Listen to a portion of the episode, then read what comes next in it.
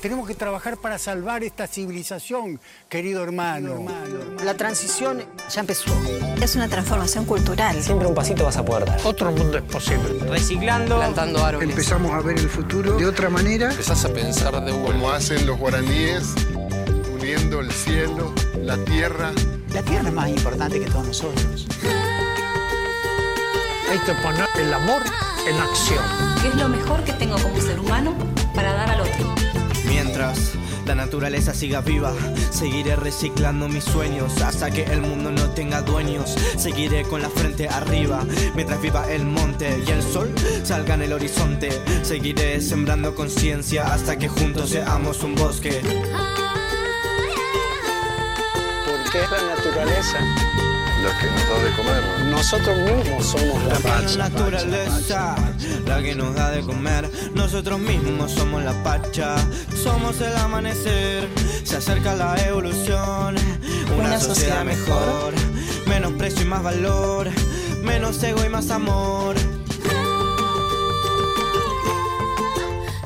Viajar primero hacia vos mismo. Pero con una conciencia diferente. Cuando uno se compromete de verdad, entero conspira. Mirando qué necesita el otro. Nos vamos a salvar entre todos.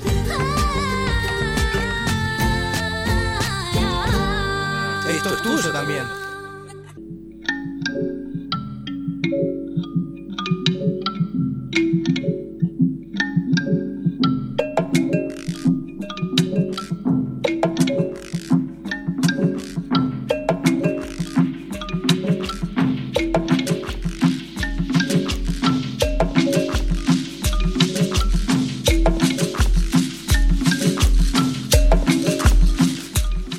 Bueno, buenas tardes.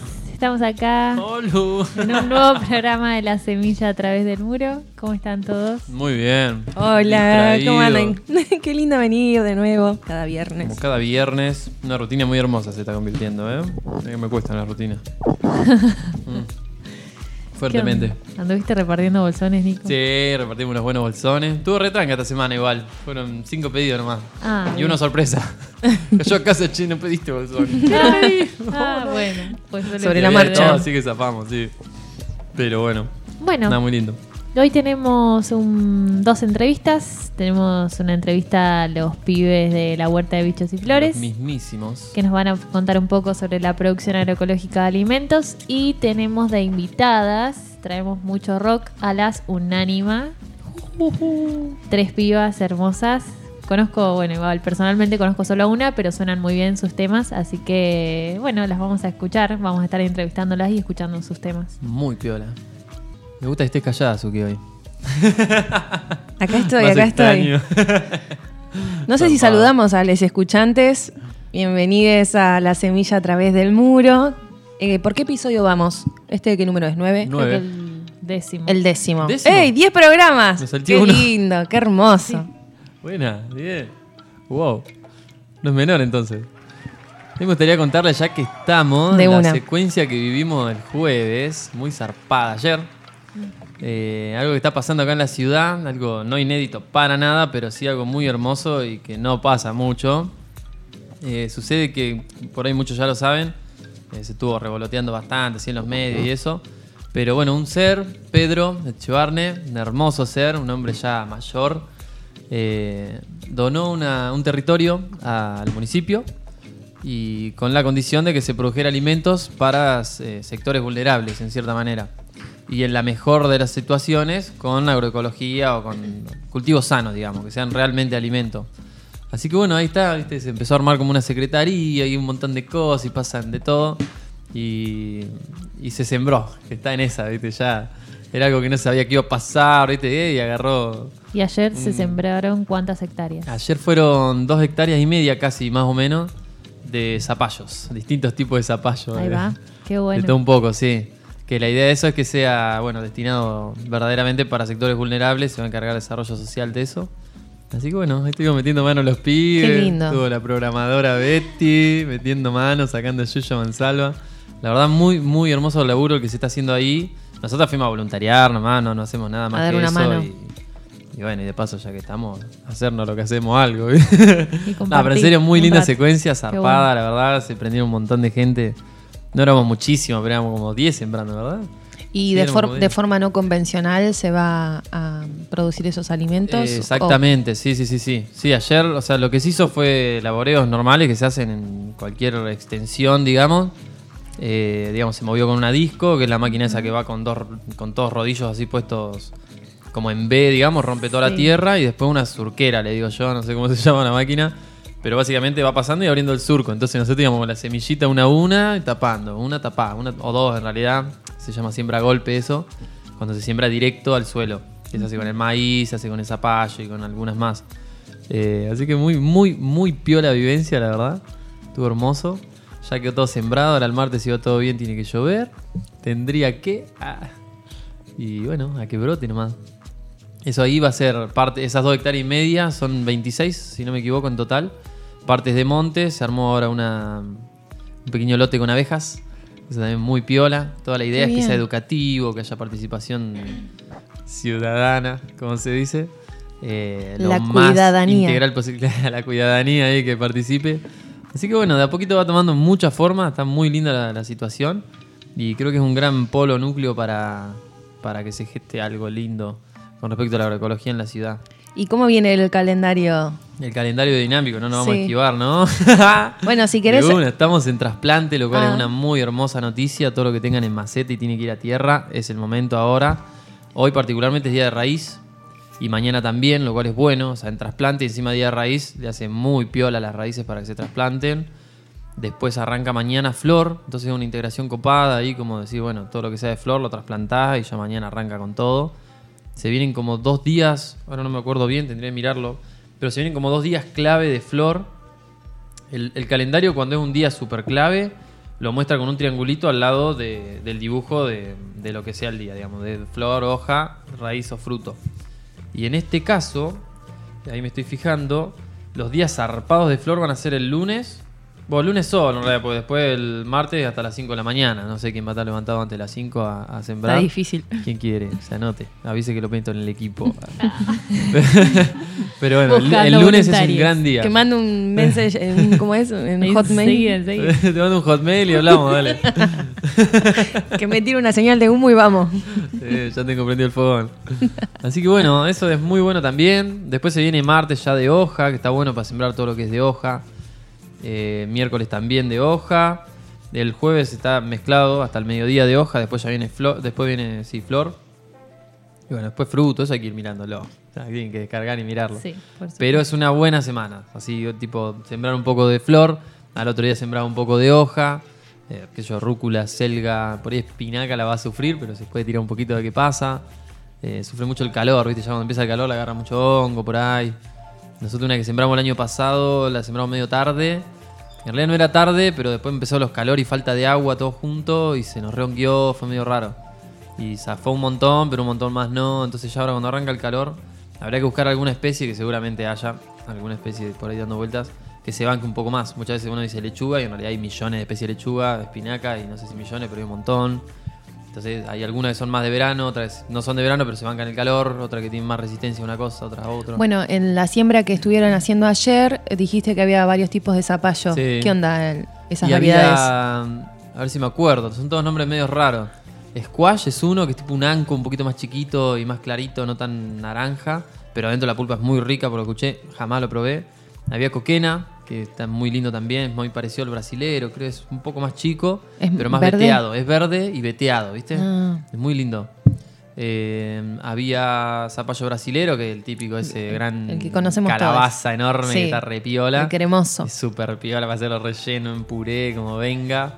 Eh, y había, a ver si me ayudan por acá. Sí, el... Había Anco, que es distinto al squash que les decía primero, pero muy parecido, pero es distinto también. hay un zapallo que me encanta a mí, que no sé si se llama así, pero se le dice el anco batata.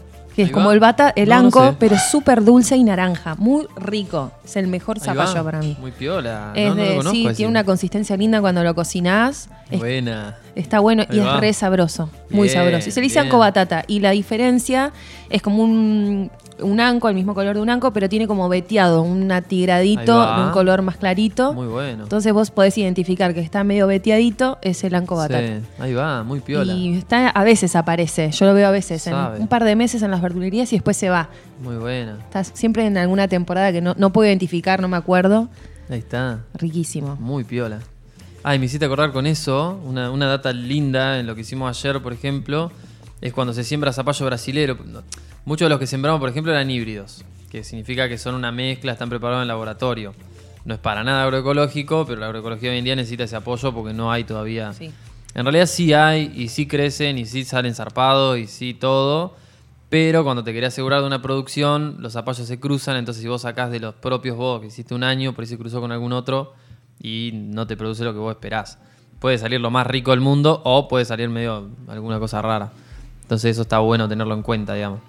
Y algo muy piola que hay que saber cuando uno siembra brasilero, que es este tan rico, necesita ser polinizado. Entonces no lo puedes sembrar solo, no puedes sembrar solo brasilero en la huerta. Tenés que sembrar brasilero con algún anco, o con un coquena, o con alguna otra variedad. Y eso genera ahí la polinización y ahí sale el zarpado brasilero que nos encanta. Esas cosas está bueno saberlas. Para si, si alguien quiere sembrar, digamos. Aguante los zapallos. Es el momento, zarpado. Estaba en el momento para Aparte son ricos. Y aparte, ¿qué te puedes...? El zapallo va para cualquier comida, Es solo zarpado, hervido sí. en el Es horno. la que va, es la que va. Y aparte es súper abundante. Riquísimo. Lo que quieras puedes Sí, sí. hacer. A mermelada, torta, budín, galletita, Buena. dulce. Qué, bien, Qué rico. ¿Han sí. probado dulce de zapallo? Están anotando ahí los Sí. oyentes. Mi vieja más. le mando un saludo enorme, hace unos Miriam. zapallos enormes.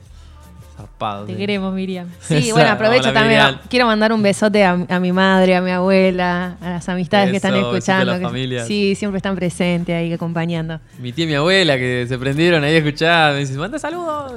Acá está. que el programa anterior me olvidé. Ah, Va, no me olvidé, pero no se dio nunca. Ahora tengo el micrófono pegado a la boca. Bueno, y vamos, vamos a. Tiro un toque las, las efimérides del día. Efemérides. Efimérides. Dije bien. Las efimérides. Científicamente. Científicamente efemérico. Bueno, entonces, ¿qué ha ocurrido un 20 de noviembre en la historia? Me encanta decir que estamos en el día 324 del año. Quedan 41 días para terminar. Qué bueno saberlo. Sí. Bueno, una curiosidad que ni sabía que existía. Hoy, se, hoy es el día de la- del Día Universal del Niño. Del niño, la niña y el niñe. Que llevamos dentro. Sí, eh, bueno, esto fue eh, declarado por la ONU.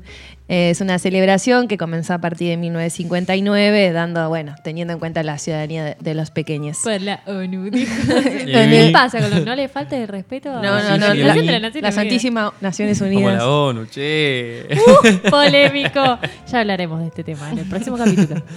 Mande mensaje con. Algo hermoso, Alguna, alguna el- cosa hacia la ONU. Un aniversario hermoso que se cumple hoy es eh, que un día como hoy, en 1910, inicia la Revolución Mexicana, liderada la Revolución Zapatista en México. Fue- Vamos, las histórica. Vamos arriba. Sí, que fue liderada por Francisco. Madero, Pancho Villa y Emiliano Zapata y eh, Venustiano Carranza. Eh, fue una guerra civil durante 10 años, principalmente de, los campesinos que, em, bueno, exigían derechos sociales, reforma agraria, ¿no? Em, las grandes tierras que estaban en México eh, las llevaba, las manejaban corporaciones norteamericanas principalmente. Y bueno, es una lucha por, los derechos sociales y también para poder ser más soberanos con sus tierras y sus producciones. Después, eh, en 1951, un día como hoy, nace León Gieco, gran músico, cantautor, Ajá, ¿no? León. Una, eh, un, un artista popular argentino, considerado uno, uno de los más importantes en este país y en Latinoamérica, también clave en lo que fue, mm, fue privada su música en la dictadura militar. Así que, bueno, un, un músico que deja mucho mensaje, mucho amor también en su música. Un día como hoy, en 1975, muere Francisco Franco, militar dict- dictador y jefe de Estado español de la dictadura franquista en España, ¿no? Un- un- una, una dictadura que hasta el día de hoy deja, deja, deja muchos vestigios, mucha gente. cualquier dictadura. Sí, totalmente. dura. Así que bueno. Y algo eh, de color acá que me llamó mucho la atención, eh, 20 de noviembre de 1984 se funda la SETI, el Servicio de Búsqueda de Inteligencia Extraterrestre. ¡Eh! buena, esa me gusta. vamos, esa Con sede en. Córdoba. Ah. Un, eh, el- las siglas son en inglés, pero no, no vale la pena mencionar. Es un instituto privado sin fines de lucro cuya finalidad es investigar la existencia o no de inteligencia extraterrestre y explicar y entender el origen de la vida en, en el universo. Bueno, un fla ese, no sé. No sé si seguirán en vigencia. Habría que Un entrevistarlos. saludo a los pleyadianos.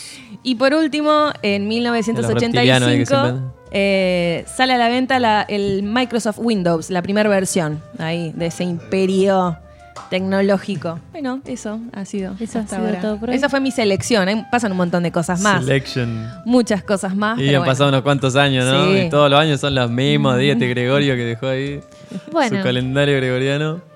Sigue Vamos a escuchar una canción que con sus raíces mezcla folclore y rock, nos hace sentir la energía y la fuerza de la comunión entre nosotras, viniendo nada más que desde el centro de la tierra. Escuchamos a Eruca Sativa con Creo.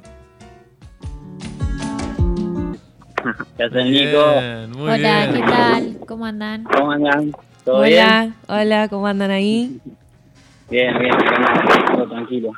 Bien, bien, en el campo. Cosechando para la feria. Muy Qué hermosura, bien. nos agarramos laburando. Gracias por tomarse ahí el. Más nunca el apurados recreo. los pibes, me No. encanta. Sí, Siempre en su tranco. Qué grande. Buenísimo. Sí. ¿Por dónde, ¿Por dónde andan? ¿Dónde están, están cosechando? Y ahora estamos acá en, en Balcarce. No sé, para, no sé si era tan general la pregunta, pero eh, Sí, estamos en la huerta y eh, específicamente estamos ahora metidos dentro del invernáculo acá. Que, Claro, nos venimos en el En a- bien. al Inmer que hay más reparito para, para que podamos hablar los dos acá con Denny en altavoz. De una, claro, viene ahí en ese invernadero de la pura vida. Pero sí, ahora a la tardecita estamos escuchando para, para la feria, que es los sábados de la mañana. Está bueno, ahí nos encontramos con la gente. Sí. Y, y ahora estaba re lindo. Bajó un poco el calor y, y ya cosechamos enseguida, refrescamos un poco la verdura, la cargamos para mañana a la mañana salir a la feria. Qué hermoso, hermano, qué hermoso lo que hacen, ¿eh? Bueno, no los hemos presentado para los escuchantes. Claro, nos ellos fuimos son- charlando de una. Ellos son los compañeros de la huerta de bichos y flores. Igualmente salió en todos los flyers, estuvimos ahí en las redes haciendo un poco de propaganda de que iban a estar en el programa, pero para quienes no, vio es, no vieron eso, ellos son los compañeros de la huerta de bichos y flores y vamos a estar charlando un poco sobre la producción agroecológica de alimentos. Ellos y el Pashi, bueno. che, que estaban, deben andar por ahí tranca, ¿no? Y el payo acá anda, anda acá a la vuelta, recién estaba cargando soila, y se ratió. Salió, salió a cortar de pasto. El gran Pashi, qué hermoso, mándale un gran saludo después. Che, dale. compa, cuéntenos un poco ahí la movida, ¿qué onda? ¿Qué es lo que hacen ustedes de entre tanta pura vida? Ay. Nosotros, y acá estábamos experimentando y aprendiendo, viste, siempre. Eh, somos tres compañeros de la facultad que, que en el año 2016 eh, progresivamente arrancamos con este proyecto de la huerta de bichos y flores. Y nada, nos dedicamos a la producción hortícola de verdura agroecológica y, y bueno, un poco de todo también, o sea, solamente en la producción, también hacemos un poco de, de comercialización, difusión, nos dedicamos todo un poco. Eh, los productores agroecológicos medio que están ahora, eh, cuando uno se pone a producir agroecológicamente, de alguna manera se tiene, tiene que abarcar todos los frentes, ¿viste? Porque no es algo que Mm. esté eh, tan... Eh, ¿Cómo se dice? Eh, está- está- no está tan claro, ¿viste? Como la producción convencional, en donde uno puede producir y toda la verdura que produce la puede sacar, sino que el productor agroecológico de alguna, mente- de alguna manera se tiene que producir y empezar a meterse en todos los frentes para poder ubicar el producto y diferenciarlo. Encontrar, el, encontrar el mercado, ¿no? Hacerse el camino. Sí, sí, tal cual, es algo que está, está en construcción permanente y bueno, ahí vamos. O sea que de alguna manera se podría decir que eso fue una de las cosas por ahí mm, un poco más eh, inestables a la hora de encarar el proyecto. Y es una es, es algo que va a la par, ¿viste? Eh, fuimos aprendiendo a producir y también fuimos aprendiendo a vender. Y Claro. fuimos construyendo Claro. el mercado, ¿no? No, no está tan claro. A medida que uno va, va creciendo la producción, también va creciendo la comercialización y la sociedad también va acompañando eso.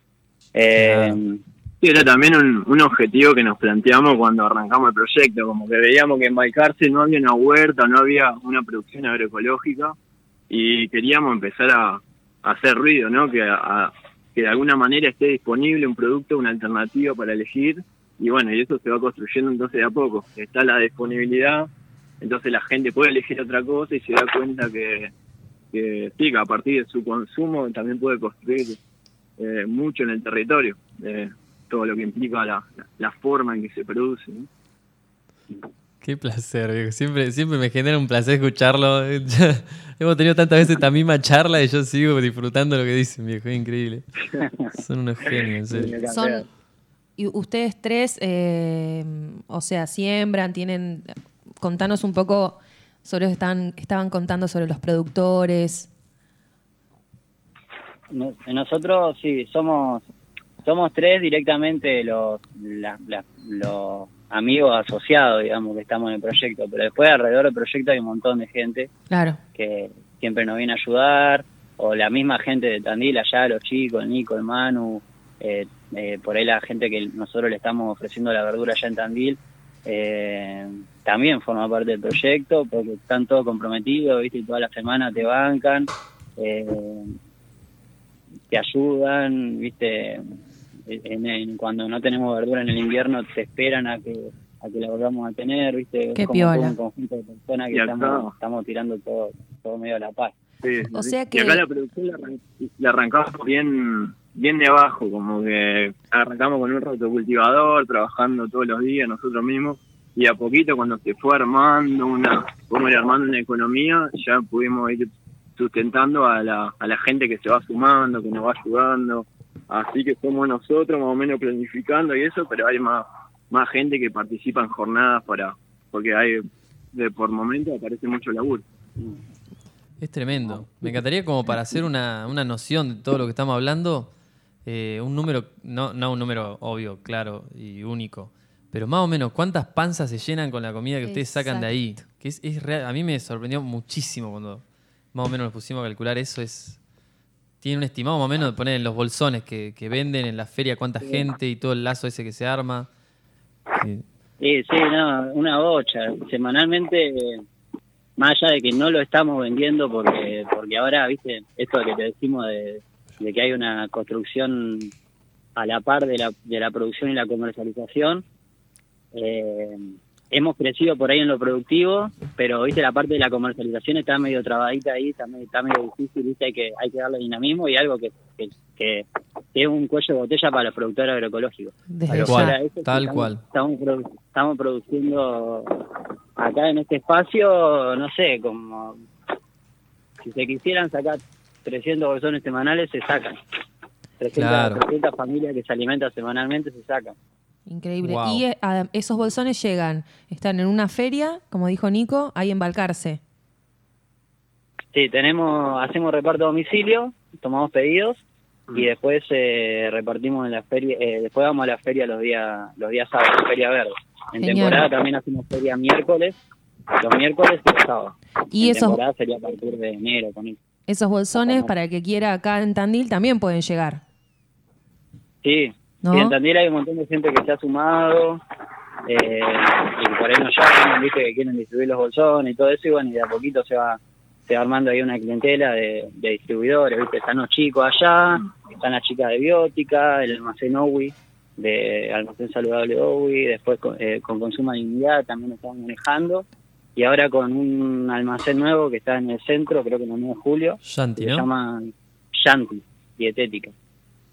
Genial. Estamos llevándole todas las semanas. se Ah, puede viene bastante para acá. Sí. Wow. Se están viniendo para Tandil.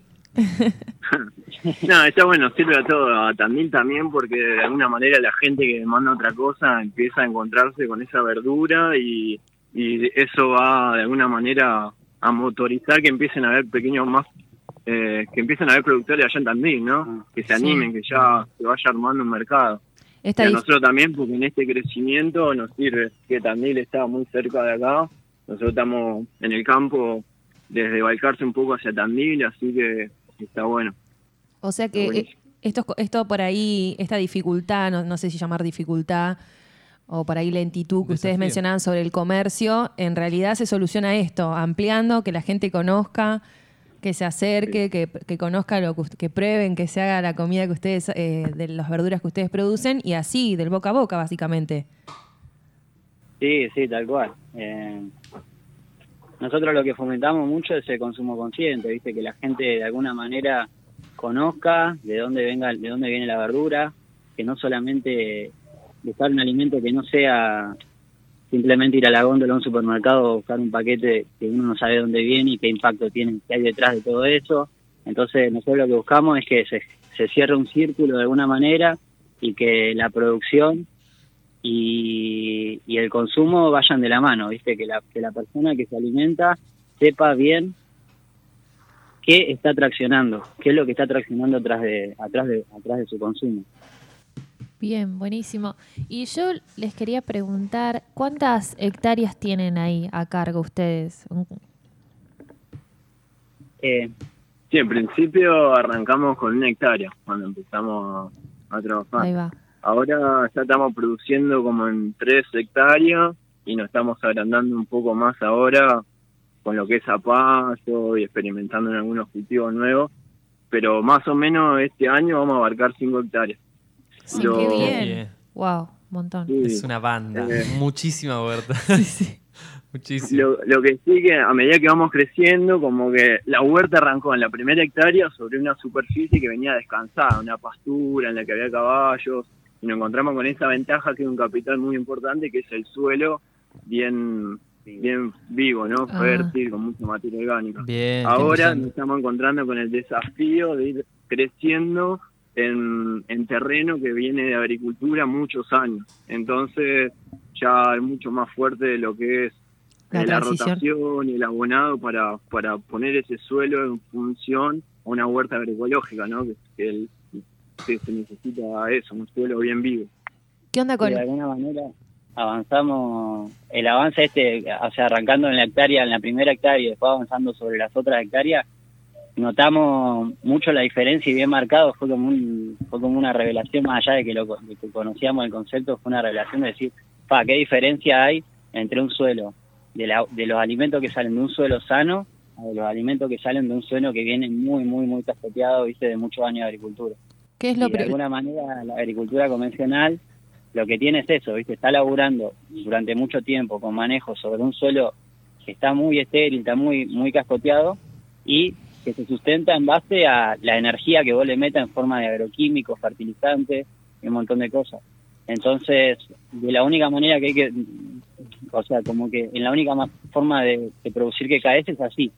Y nosotros ahora de alguna manera estamos padeciendo ese, ese impacto de tantos años de agricultura química. Pero bueno, ahí vamos, tratando de ponernos en el desafío de recuperar un poco el suelo. ¿Y qué onda eso? ¿Qué, ¿Cómo ponerle, qué, qué notan en las plantas que decís eso? Sí, el vigor, el vigor de las plantas, ponerle queda para Ahí va. Muchas malezas, muchas malezas que compiten, efectos alelopáticos, competencia, viste, con otras especies. Claro. Eh, Crece muy lento, plantas, viste, medias amarillentas. Eh, Ahí va. Eh, no, no es lo mismo y, a la hora también de, uno cuando quiere preparar el suelo y demás, no es lo mismo un suelo con mucha materia orgánica que, es un placer, que mantiene la humedad, que es muy chido, que da mucho gusto tocarlo, a otro que queda que, que queda cascotudo, se seca enseguida, eh, se nota mucho la diferencia porque el trabajo del suelo en la agricultura es algo muy importante, hacerlo de alguna manera como uno, como uno lo necesita y es muy diferente un suelo con mucha materia orgánica y uno de, esta manera. Y en este proceso que estaban contando, ¿no? De, ir avanzando hacia a estas tierras, ¿cómo hacen la transición? O sea, ¿cómo ustedes intervienen en esa tierra para que descanse, relaje? Como podemos. Eh, Me imagino, pero digo, ¿hay alguna data, algo que ustedes, no sé, alguna técnica que se hace para que arranque la transición y que esté más sana. Esa benavicia de los Sí, y nosotros, en este caso, viste, el año pasado ponerle lo ideal, lo ideal siempre es poder hacer algún algún cultivo de cobertura, alguna pastura, algo que de alguna manera te, te genere te genere materia orgánica, te vuelva a generar vida dentro del suelo con las raíces, los exudados radicales y todo eso que producen mucha, muchas sustancias que activan toda la microflora del suelo y demás, las raíces que te producen poros, que te producen oxigenación del suelo. De alguna manera, lo ideal, a mi parecer, es arrancar así, ¿viste? Dándole un descanso, si uno tiene la posibilidad, darle un descanso que el suelo de alguna manera se recupere con un pastizal natural, una pastura. Claro, con la misma vida va drenando y va sanando. Sí, olvídate, sí, sí, sí. Sí, sí, se restablecen los equilibrios y, es increíble, o sea, para mí, para mí la mejor fertilización que uno le puede hacer a un, a un lote, a un cultivo, es descansarlo, descansarlo un tiempo y que y después volver a utilizarlo, es lo mejor que le puede hacer. Y ese descanso es eso, mantenerlo cubierto con mucha vegetación y con muchas raíces de diferentes tipos de, plantas para ir cubriendo todo ese suelo y llenarlo de, material vivo, como, como decía él. Eh, por ahí nosotros que somos pequeños no nos podemos dar por ahí el lujo de, de, arrancar y, hacer toda una pastura y demás, como también le pasa a otros productores que el Mar de Plata, que pagan unos alquileres altísimos, entonces ahí por ahí está el cuello de botella también en, empezar a hacer agroecología. Pero bueno, Claro, eso, eso es lo ideal, ¿viste? Por eso te digo, nosotros en, este en este lote arrancamos eh, metiéndole directamente sobre sobre el sobre el suelo que se venía de mucha agricultura, empezamos a cultivarlo directamente, mientras tanto descansamos otro pedazo, el pedazo que ya hacíamos, y ahora este año ya nos planteamos por ahí un, un sistema de rotación en donde vayamos rotando los diferentes lotes, incorporando pasturas y demás, abono, cultivo de cobertura y demás, para que ese suelo que tenemos se recupere.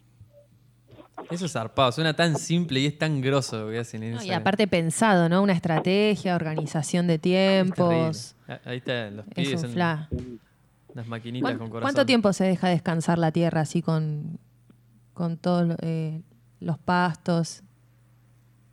Y en, estudios científicos hay que una pastura en cuatro años se recupera bastante materia orgánica.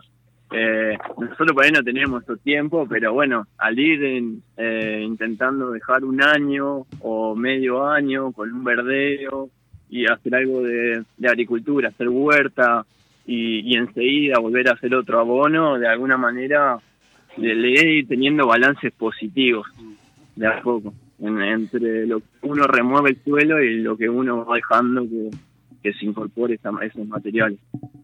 También otra opción eh, es eh, introducir compost, eh, también eso es una alternativa para, para ir dándole rápidamente materia orgánica al suelo. Entonces eso tampoco lo descartamos, de una manera traer de algún lugar cercano, acá hay un campo cerca y demás, y trayendo eh, bosta y hacer pilas en verano para ir incorporando como mm.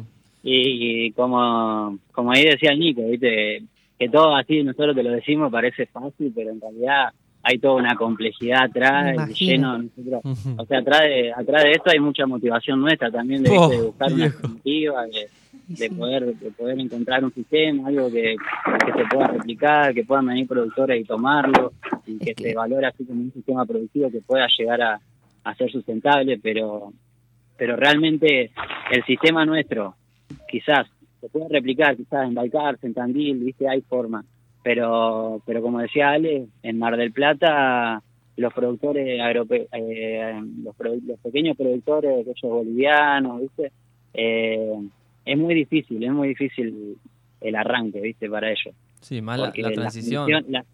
las condiciones son otras, son diferentes, partiendo de, partiendo desde que pagan por año, se pagan 1.500 dólares de alquiler por hectárea. Entonces, ah. No pueden no pueden destinar una hectárea a hacer una pastura con el, un productor de Mar del Plata. Pierden plata. se ve así. no, la tenés a la plata. Claro. el te debe producir o... Sí. no? y viste, medio círculo vicioso, te condena a, la, a, la, agricultura convencional, bajón. Sí, sí, y los locos se tienen que ir a la noche recontra endeudados y nosotros hacemos un montón de empatía con ellos, ¿viste? Eh, nunca hay, eh, jamás sale a juzgar ni comparar sistemas, Simple, simplemente Bien ahí, bien usar este sistema como modelo. El otro día vinieron de allá de Mar del Plata, vinieron un montón de productores que están re ahogados, los locos, tienen capaz que producen, tienen cinco invernáculos, capaz tienen un montón de, de capital, pero los locos no, no pueden salir del, de ese círculo vicioso que vos nombrás, viste, como que vienen acá, se llevan cosas, pero dicen esto no lo podemos hacer, nosotros no podemos descansar un año el suelo. ¿Viste? Entonces hay cuestiones políticas atrás que, que también hay que resolver, como la ley de arrendamiento, ¿viste? Si no, si no se resuelven esas cosas, eh, difícil también va a ser.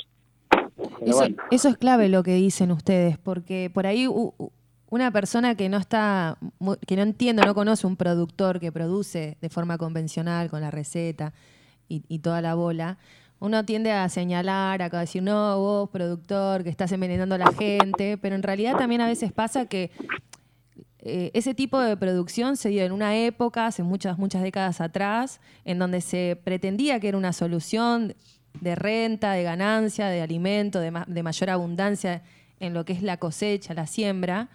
Y hoy que entendemos las consecuencias, por ahí es fácil señalar, pero qué bueno lo que ustedes están mencionando, decir, bueno, no se trata de mencionar, sino de escuchar y también de entender que están en un círculo y que por más que quieran hacer la transición, requiere primero pérdida de ganancia eh, y, no solamente la ganancia, sino la organización que ustedes cuentan a la hora de querer producir de forma más natural y sana, de forma consciente.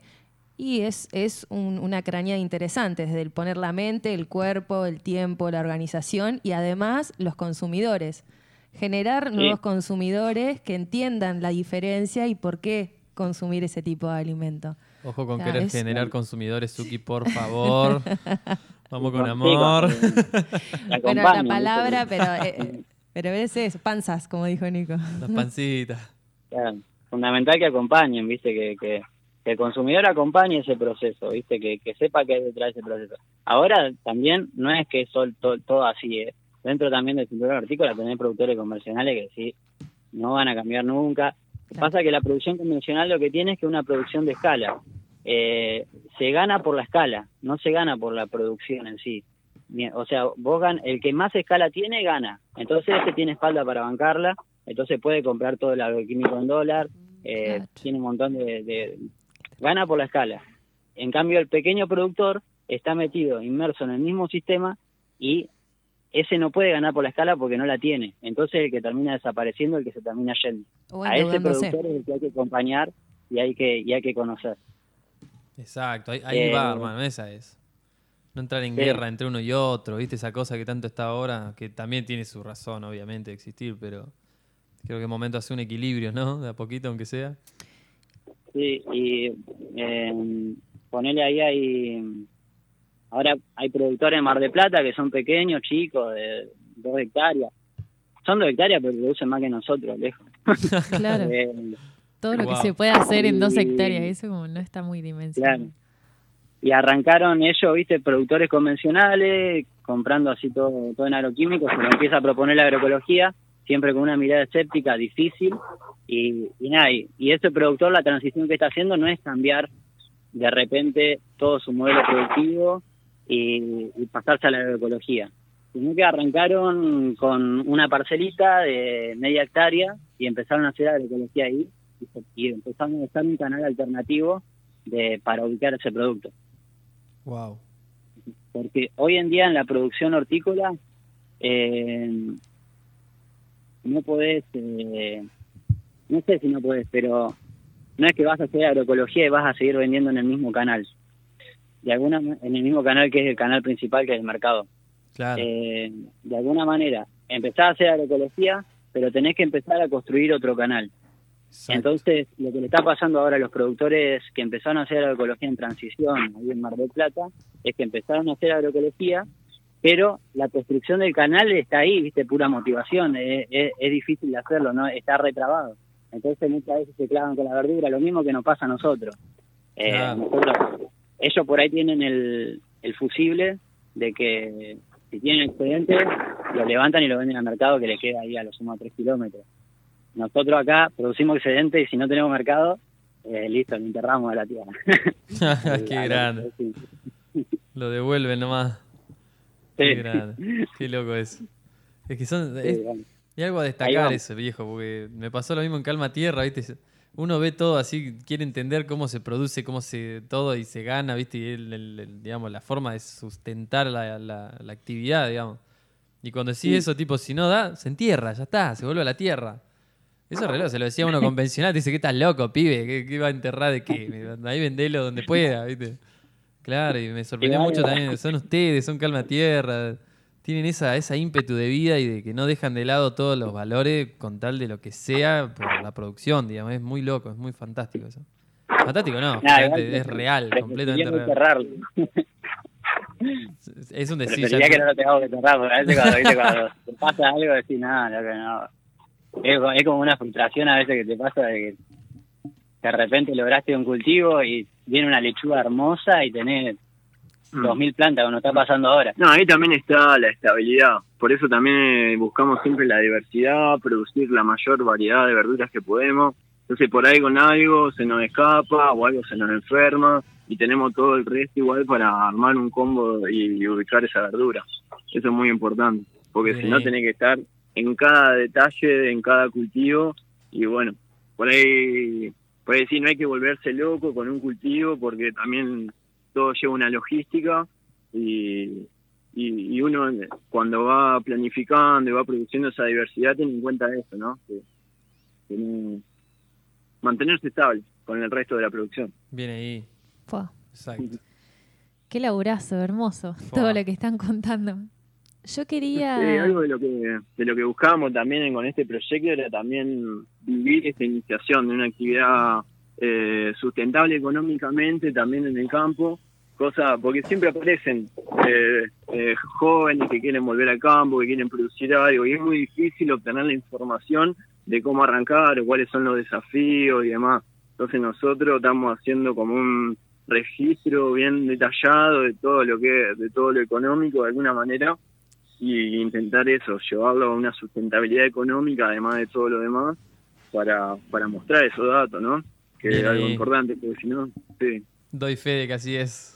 Yo quería, quería hacerle unas preguntas. ¿Ustedes tienen contacto con los productores de los campos de al lado? O sea, ¿cómo es eso? O sea, ¿tienen relación? ¿Se dan una mano? ¿O, qué, qué sucede ahí? Sí, totalmente.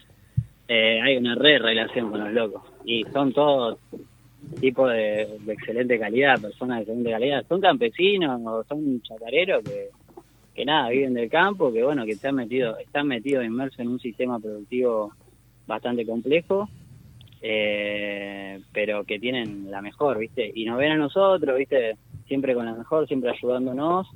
Y hoy en día, acá poner con un vecino, el, loco medio que tiene ganas de. Em, ¿Viste? Le, le, pica un poco la, la, oreja ahí y empieza a empezar a, Sí, sí, como que siempre nos mira. Relojeada. Muy buena, muy buena. Relojeada para el costado. contagia.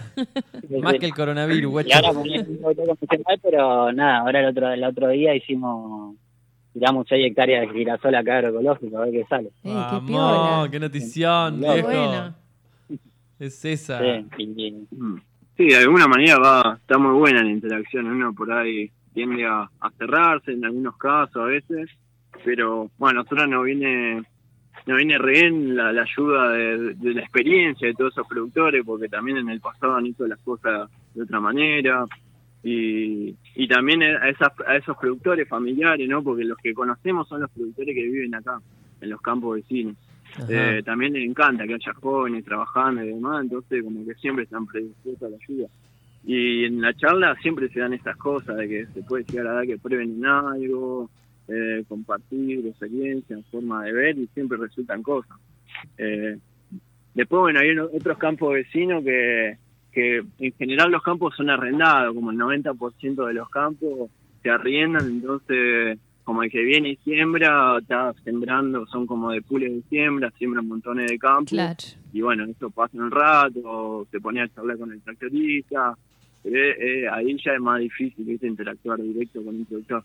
Pero con los productores familiares, vecinos, sí, eh, todos son muy buena onda y, te van dando cosas.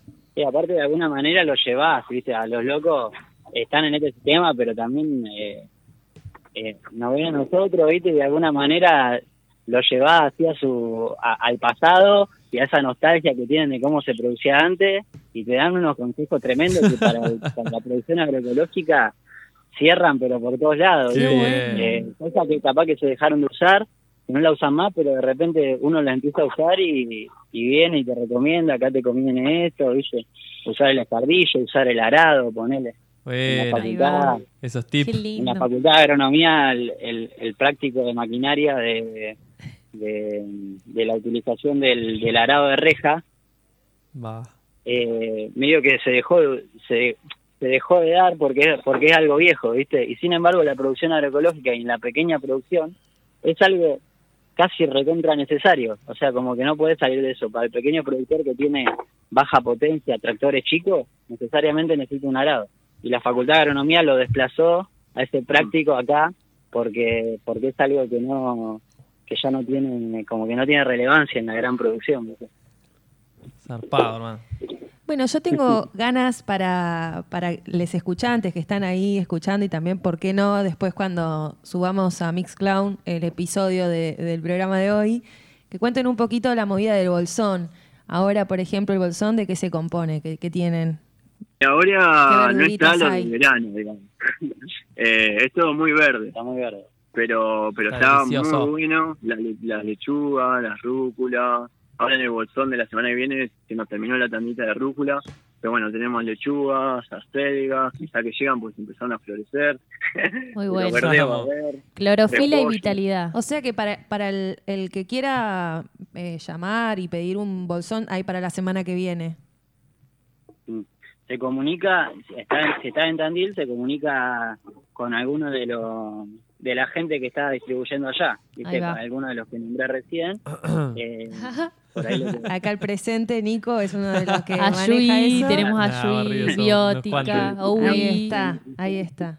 Eh, se comunican directamente con ellos, nosotros más o menos el lunes a, la gente que está distribuyendo le estamos mandando lo que estamos lo que vamos a llevar el, el viernes, lo que se va a repartir el viernes y nada, y ellos son los que se encargan de la difusión, o sea, la gente de allá son los que se encargan de la difusión y toman los pedidos, nosotros los jueves se los llevamos y ellos arman los bolsones. De una. O sea que sería cuestión capaz que de pasar los contactos que tenemos de la gente que está distribuyendo allá.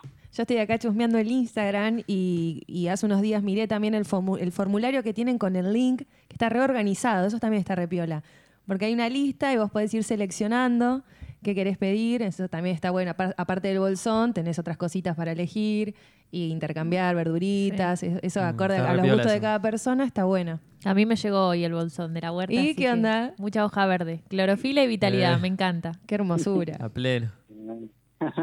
Zarpado. Eh, sí, esa de formulario fue una gran, una gran un gran avance que, que, allá nos, dejaron los pies de Tandil. ¿eh? Está, está bueno, está bueno porque está organizado para el que no, el que no conoce o el que recién arranca con el tema de esto de, una nueva forma de, de, pedir y de consumir y de comprar. Es una forma muy organizada, está bueno. Eh, ¿Quieren decirnos su Instagram? Para que quiera chusmear y, y si tiene alguna duda. Sí, es Huerta de Bichos y Flores. Eh, tenemos por ahí lo decimos con duda porque hace poco teníamos otro Facebook que también nos pasó algo ahí con la cuenta, no podemos hablar con el señor Facebook para aclararlo y tuvimos que cambiar el nombre. tenemos también Facebook de Huerta, Bichos y Flores.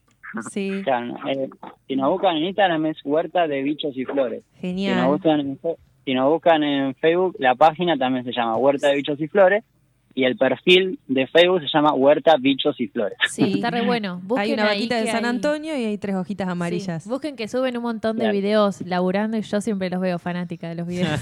y están re buenos. Zarpado, sí, sí, todo lo que hacen está genial, así que eso.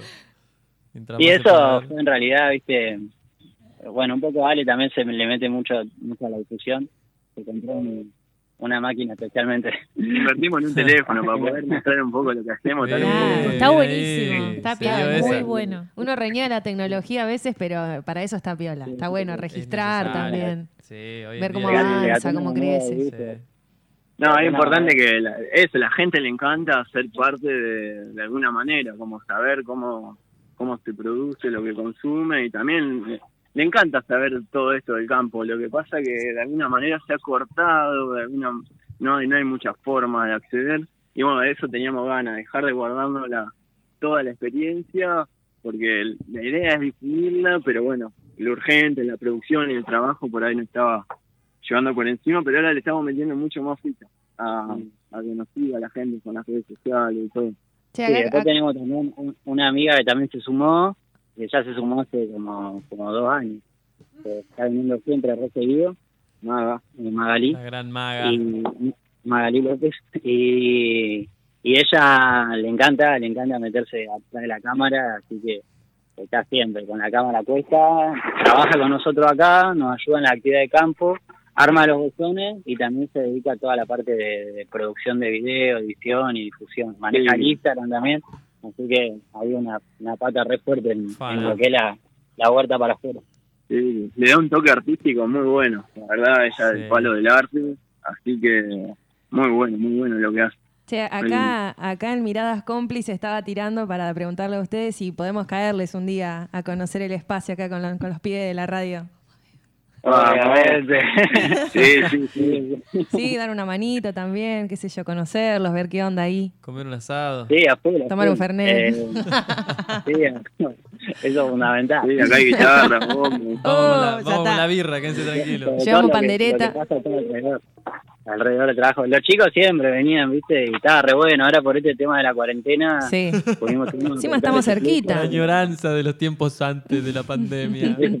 Nada, cuando- Volverán, volverán. Vale, venían en una fiesta. Una fiesta porque nosotros estamos viviendo acá en un campo. Eh, acá donde tenemos la huerta, la casa de Juan, que es nuestro otro, nuestro otro compañero, que vive con la, con la novia. Y después nosotros vivimos en un campo acá al lado, en donde eh, no, no, nos prestaron la casa, así que cuando se venían los chicos estaba re buena, porque era toda la casa lleno, el Qué piso todo lleno de colchones y toda gente durmiendo Vamos a ir, vamos a ir.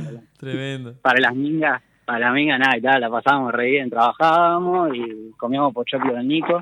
Era. Alto pochoclo agroecológico. Posta encima, era de, Qué de naturaleza viva, los, los pororó. Zarpado. Eran revolucionarios. esos Sí, boludo, estábamos comiendo remitos. Remitos de naturaleza viva. Sazonados. Va, qué bien, qué ganas de ir en serio, viejo. Ya nos vamos a ver por ahí.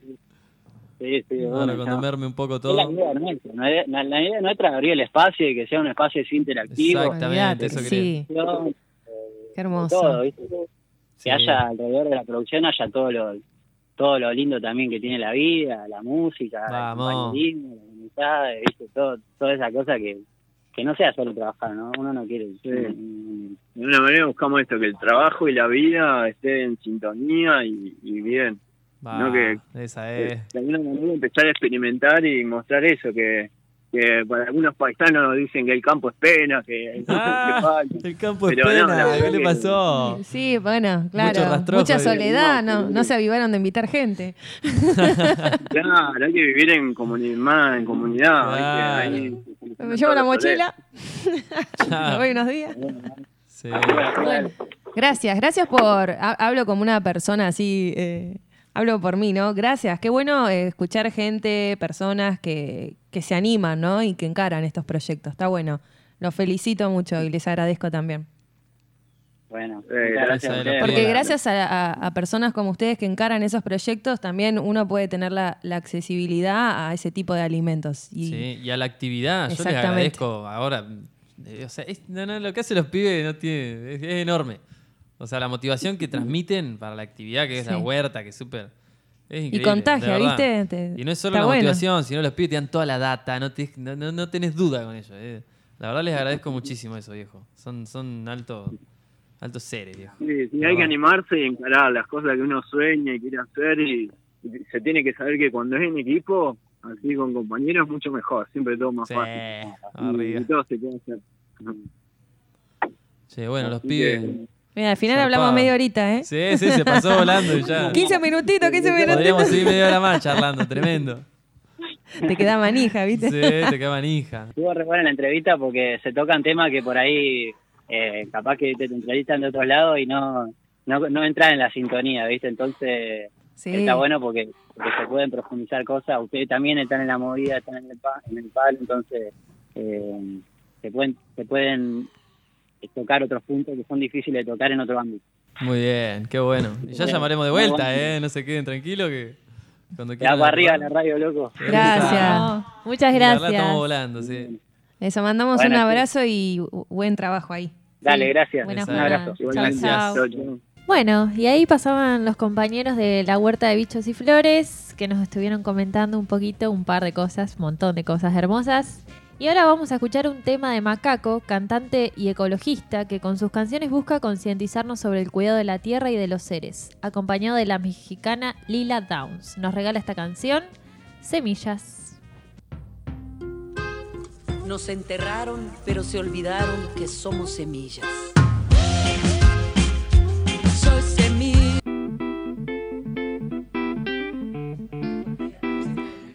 Bueno, estamos de vuelta.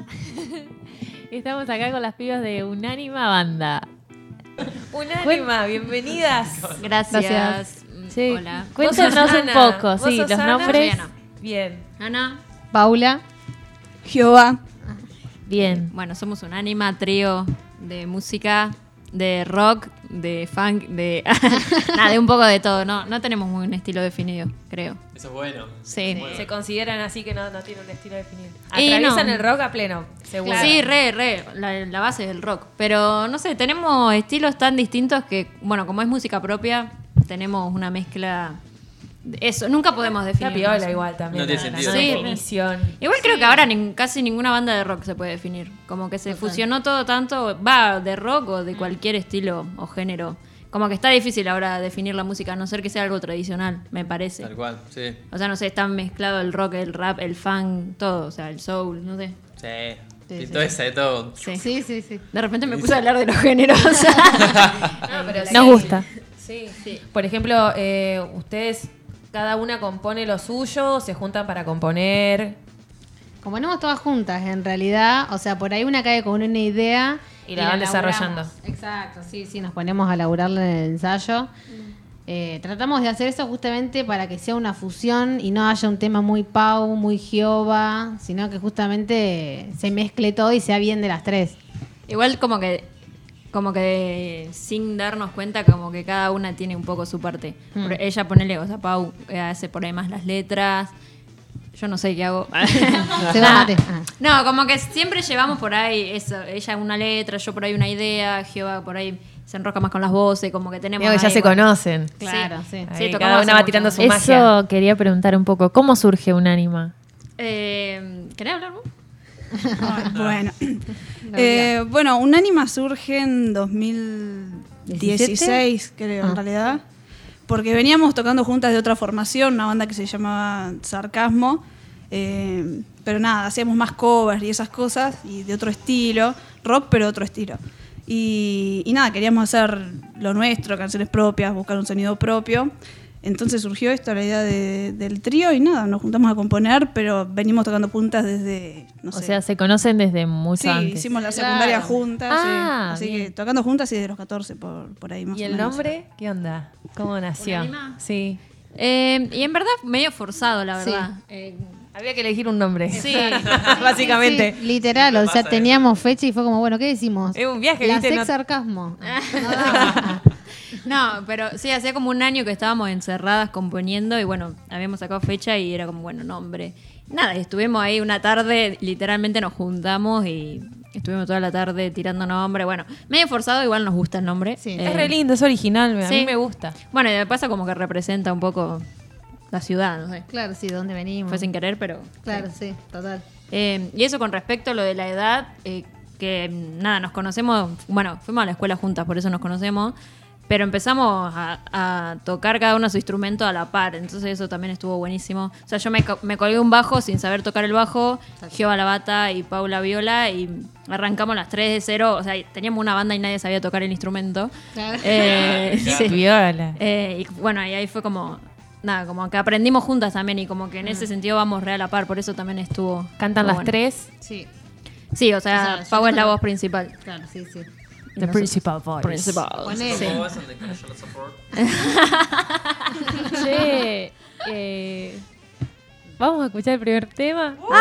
Dale. ¿Qué, ¿Cuál vamos a escuchar? Van a tocar en vivo, era realmente. Vamos a un sonido de la hostia. Bueno, vamos ¿viste? a contar. Oh, la batería acá. Vamos a contar que eh, nos pasaron los temas porque armar, montar todo acá, eh, los instrumentos iba a ser complejo. eh, porque el espacio es reducido. Así que. Y, ten- y así que bueno, eh, tenemos los temas que los vamos a pasar. Y el tema de ahora es. De cabeza. Bien. Caminando de cabeza voy pensando con los pies. El foco está en lo tangible, perdí el rango de visión. Tanta información mezclada perdió su veracidad. Si es verdad o si es mentira, solo ellos lo dirán.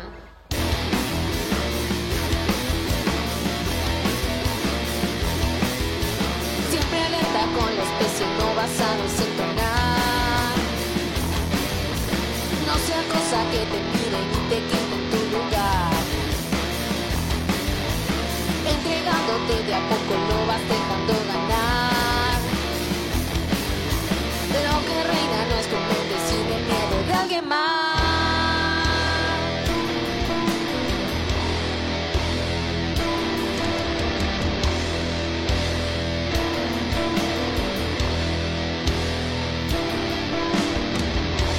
está de cabeza. Lo que dentro está afuera. Tu cabeza. Existe entrar y estás fuera.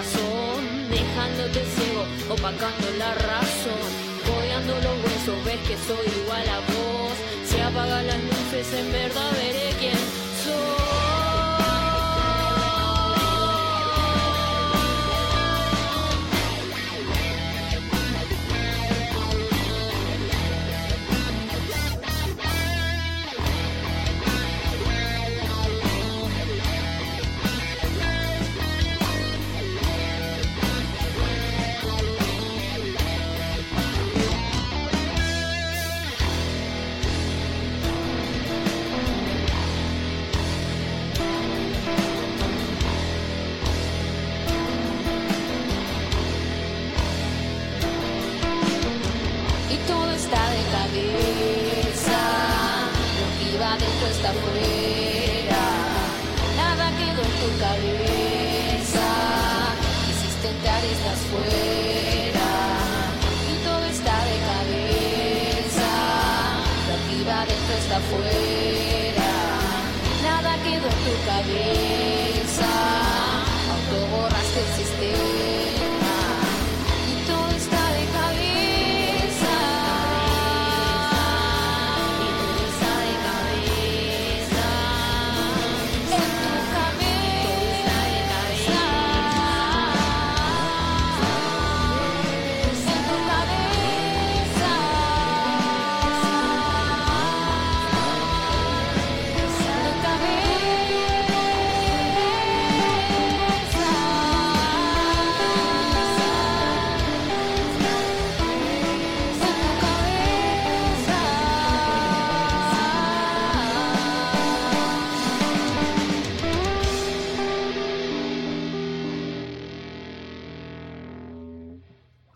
Estábamos escuchando. Problemas técnicos. Ahí estábamos escuchando de cabeza de las pibas acá de Unánima. ¿Qué onda este, este tema? ¿Hace cuánto lo compusieron? Ay, fue uno de los primeros. Es verdad, sí, sí. Allá por el 2016. Allá por Claro. cuando nosotros éramos jovencitas.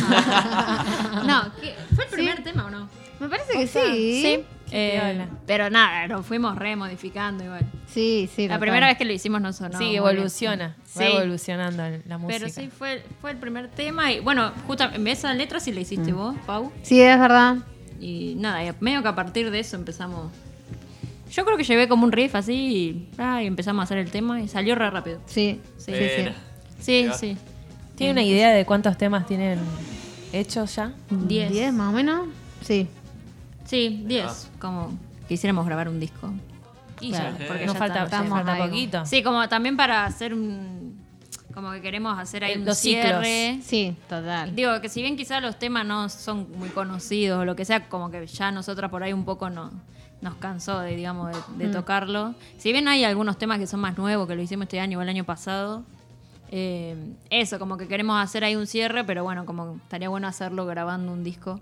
¿Y qué onda con eso? ¿Están, están ideando alguna? Y.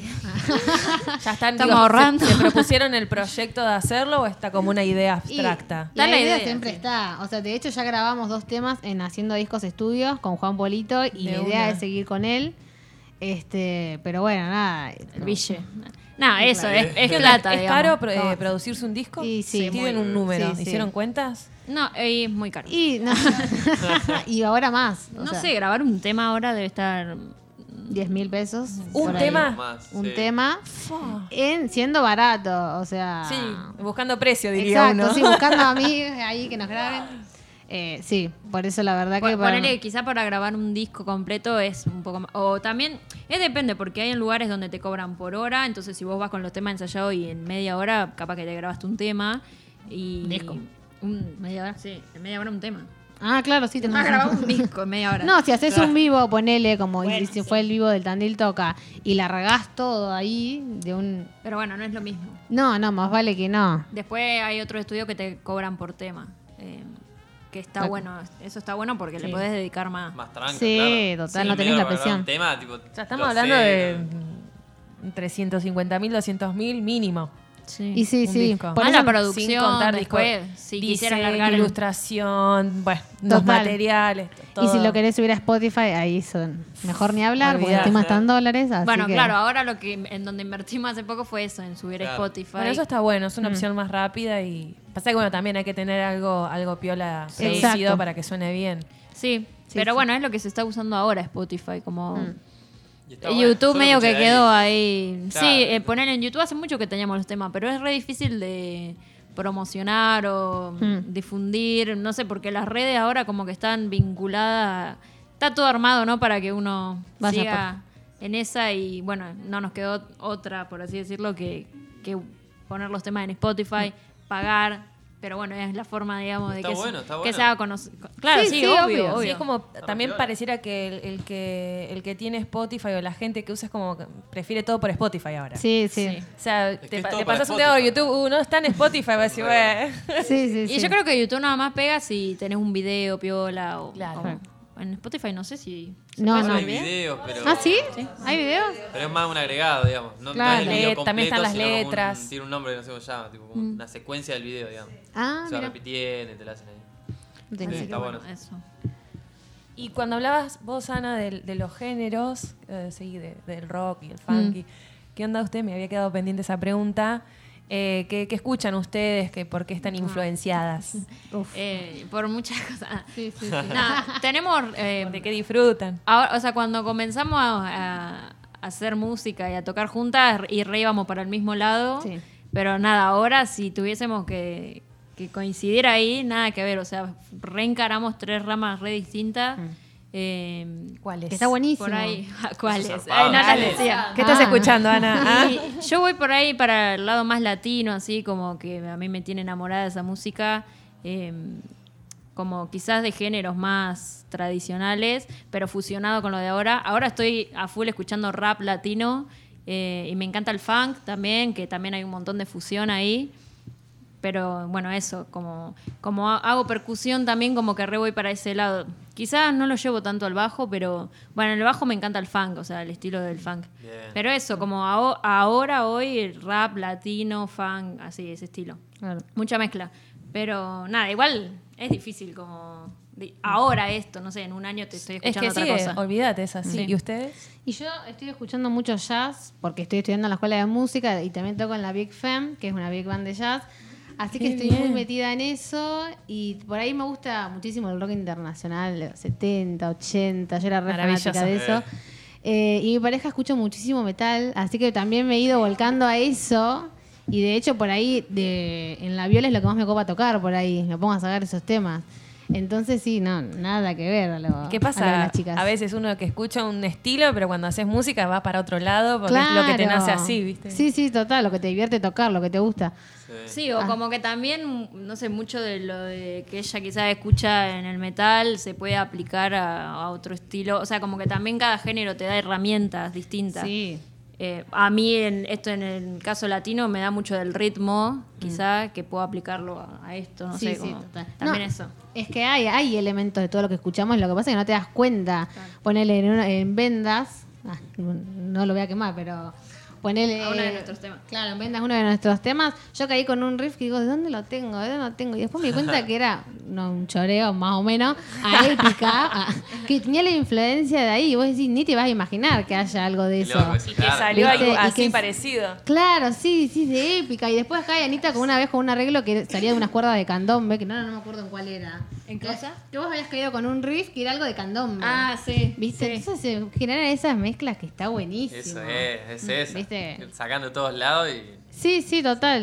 De ahí sale. ¿Y vos, Gio, qué, qué estás escuchando? La, la baterista, pues, ¿Qué onda la bata? A- Anita decía recién que cuando componemos y eso por ahí yo siempre soy media goma con las voces y con las con los arreglos de las armonías y eso también viene mucho de la música que escucho. Siempre escuché los Beatles, los Beach Boys, Charlie con Cerú, toda esa onda, entonces siempre siempre estoy siempre estoy ahí, qué sé, con, con las armonías, pero ahora también no sé, como Anita también escucho mucho rap y como Pau todo el rock internacional clásico re de una. Qué bien. Che, seguimos. Zarpado en serio, muy bueno. Y de los Me que no hablamos, porque yo me pongo a pensar y Claro, escucho muchísima banda. música más, ¿viste? Sí. Pero que. Bueno, que ah, nosotros también, sin darnos cuenta, tenemos una banda de medio así chacarera, o como que siempre nos vamos para ese lado sin darnos Medio para el folclore, Y sonido ninguna tierra. escucha folclore, ¿no? O sea, nos gusta, seguro, pero yo en mi casa escuchar folclore. No, sí. Pero bueno, lo- se ve que lo retenemos porque nuestros temas siempre terminan en una chacarera. Posta. ¿Eh? No, que digo, eso también viene, creo, un poco de la, de la formación en, en el concert y en la Y en poli. secundaria. Claro, sí, sí, total. Uy, perdón, y fue justito el micrófono. Vamos al segundo tema. ¿Qué Esa. tenemos? Como vendas. Hablando de.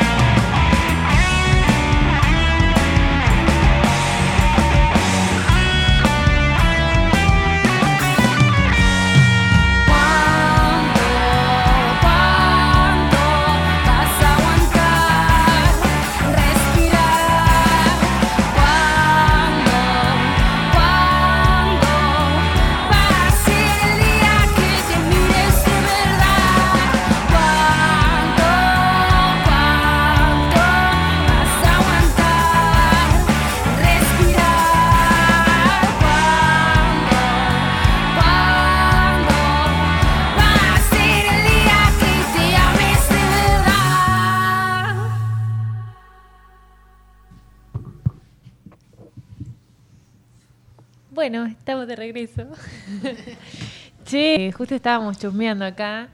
eh, que ahora, ¿cuáles son los proyectos? ¿Cuándo van a volver a tocar? que Eh, bueno, nada, justo estábamos comentando eso, como que fechas por ahora no. Eh, habíamos sacado una fecha en la vieja romería, pero bueno, como es muy difícil ahora tocar en vivo, porque una semana se puede, la otra no, y bueno. Difícil planificar. Sí, claro. Bueno, esa fecha se suspendió y no volvimos a sacar como hasta que tener algo más seguro, porque también como ilusionarse con, ah, Es muy manija, mal, Sí, muy, muy manija. manija. A mí no me hace bien. No. No lo seguro nada. ¿ves? No, es que este año no sé cuántas fechas se suspendieron. Eh, bueno, pero eh, lo que sí tenemos es que el- ahora dentro de poco, no podríamos decir fecha exacta, sale lo del Zona Fuerte que grabamos en el Teatro del Fuerte con nada, el proyecto de municipalidad, eh, que está saliendo una o dos bandas por semana, pero son bastante bandas. Suponemos que ahora en poquito vamos a salir porque ya están en las últimas. Eh, así que eso es lo que se viene y bueno, próximamente si podemos grabar. También estábamos con ganas de armar algún acústico para estos espacios. Está bueno. Así que mm, eso. Está bueno, cuando tengan armado un acústico se viene. Sí, re, re. No. De una. Y ahí en el proyecto que grabaron para el municipio, ¿es un tema o son un, un- un par más? Son tres temas. Que sí, eso era la- lo que nos invitaron a grabar, así que van a estar saliendo. Qué lindo. Muy bueno. Bueno, y cuenten por dónde las podemos encontrar. Ah, bueno, anda.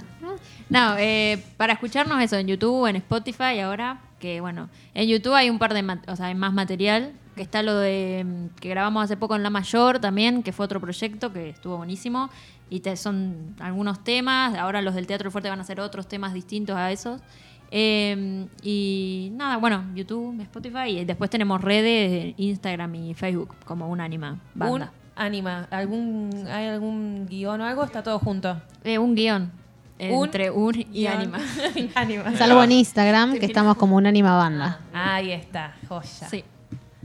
Bueno, nos vamos a ir despidiendo. Sí. ¿Querés hacer una pregunta más, Guille? No. Quería, quería que hablen Sí, del dale, último, dale. quería que hablen del último tema que van a, que va a sonar ahora que se llama Baobabs. Ah, todos a coro. Baobabs. Es un árbol. Babas. Claro, ese en realidad fue el primero, o sea, uno que ya teníamos medio cocinado antes de que formáramos como un ánima. O sea, hubo un tiempo entre sarcasmo y un ánima que estuvimos como en un limbo ahí. Eh, y este tema lo veníamos cocinando, así que fue con el que arrancamos, después eh, viene de cabeza. Así que sí, es más de la vieja época Sí. de un ánima, ¿no? Y yo creo que no hay que explicar mucho, si, si escuchan la letra ya se entiende bastante, pero bueno, como dijiste vos, Baobabs es un árbol. Y, ju- una- y es medio una chacarera. Acá se escucha la influencia vivo, el, el estilo medio chacareroso. Qué piola. Wow. Bueno, Bueno, y bueno. nos vamos a estar despidiendo, nos vamos a despedir con ese tema. Nos vemos el viernes que viene a las 18.30 acá en el Muro Radio. Así que bueno, gracias por escucharnos, gracias a las chicas por Gracias venir. por la invitación. Y bueno, nos vamos con, con ese temón. Vamos.